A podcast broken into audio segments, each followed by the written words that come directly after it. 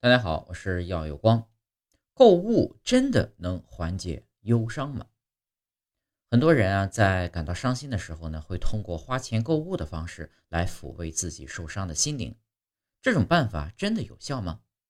最近，《消费心理学》期刊刊登了一篇密歇根大学商学院研究者撰写的论文，探讨了这个现象。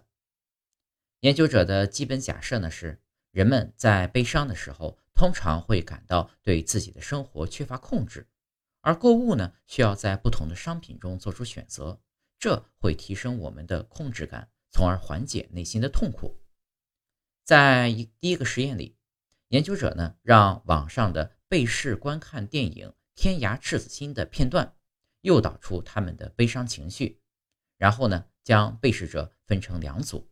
购物组的被试想象自己有一百元，从十二种二十五美元的商品中选择购买四个；只看不买组的被试者呢，仅仅是浏览这些商品，然后判断哪四个对旅行比较有帮助。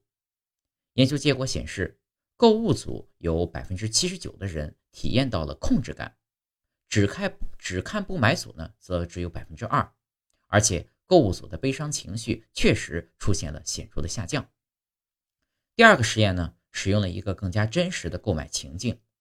这次被试者被邀请到实验室来，有五美元的预算，可以选择购买三样东西，包括一盒便签、荧光笔，或者是圆珠笔中的一种，或者呢什么也不买，带走一美元现金。接下来呢？研究者使用了一种巧妙的方法，操纵了被试者的控制感。他们告诉被试者说，电脑会随机生成一个数字，如果是偶数，就按被试者的选择执行；如果是奇数，就会忽略被试者的选择，由电脑随机选择一个选项。实际上呢，在奇数的情况下，电脑总会选中被试者之前的选择，因此呢，被试的选择总是会执行。但在后一种情况下，他们的控制感比较低。结果再一次表明，与没有控制感的情况相比，在经历了有控制感的购物后，被试的悲伤情绪更低。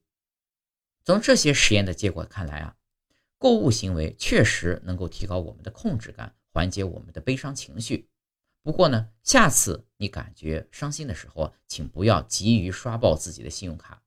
因为现实生活中的情况要比这些实验所反映出的更加复杂。从其他一些研究来看，除了提升控制感之外，悲伤后的购物也可能产生一些不那么积极的后果，反而增加我们的痛苦。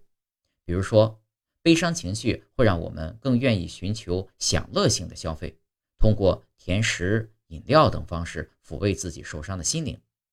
这种办法用的太多呢，体重秤上的数字可能就会让我们更加痛苦。此外，悲伤情绪也会影响我们对于商品的估价。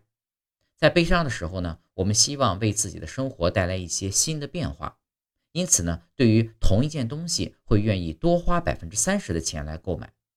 而且，悲伤情绪呢还会削弱我们的自控能力和判断力，让我们做出更多的冲动性购买。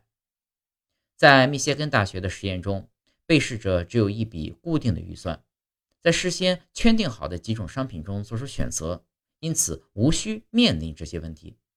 而现实生活中呢，悲伤倾向、悲伤影响下做出的没有经过深思熟虑的购买呢，也可能会让我们在事后感到后悔。因此，虽然花钱也许确实能够抚慰内心的伤痛，但不要把宝都压在这种方法上。在应对悲伤情绪时呢，适度而理性的消费，再加上运动、社交等已经被证明行之有效的手段，也许是更好的做法。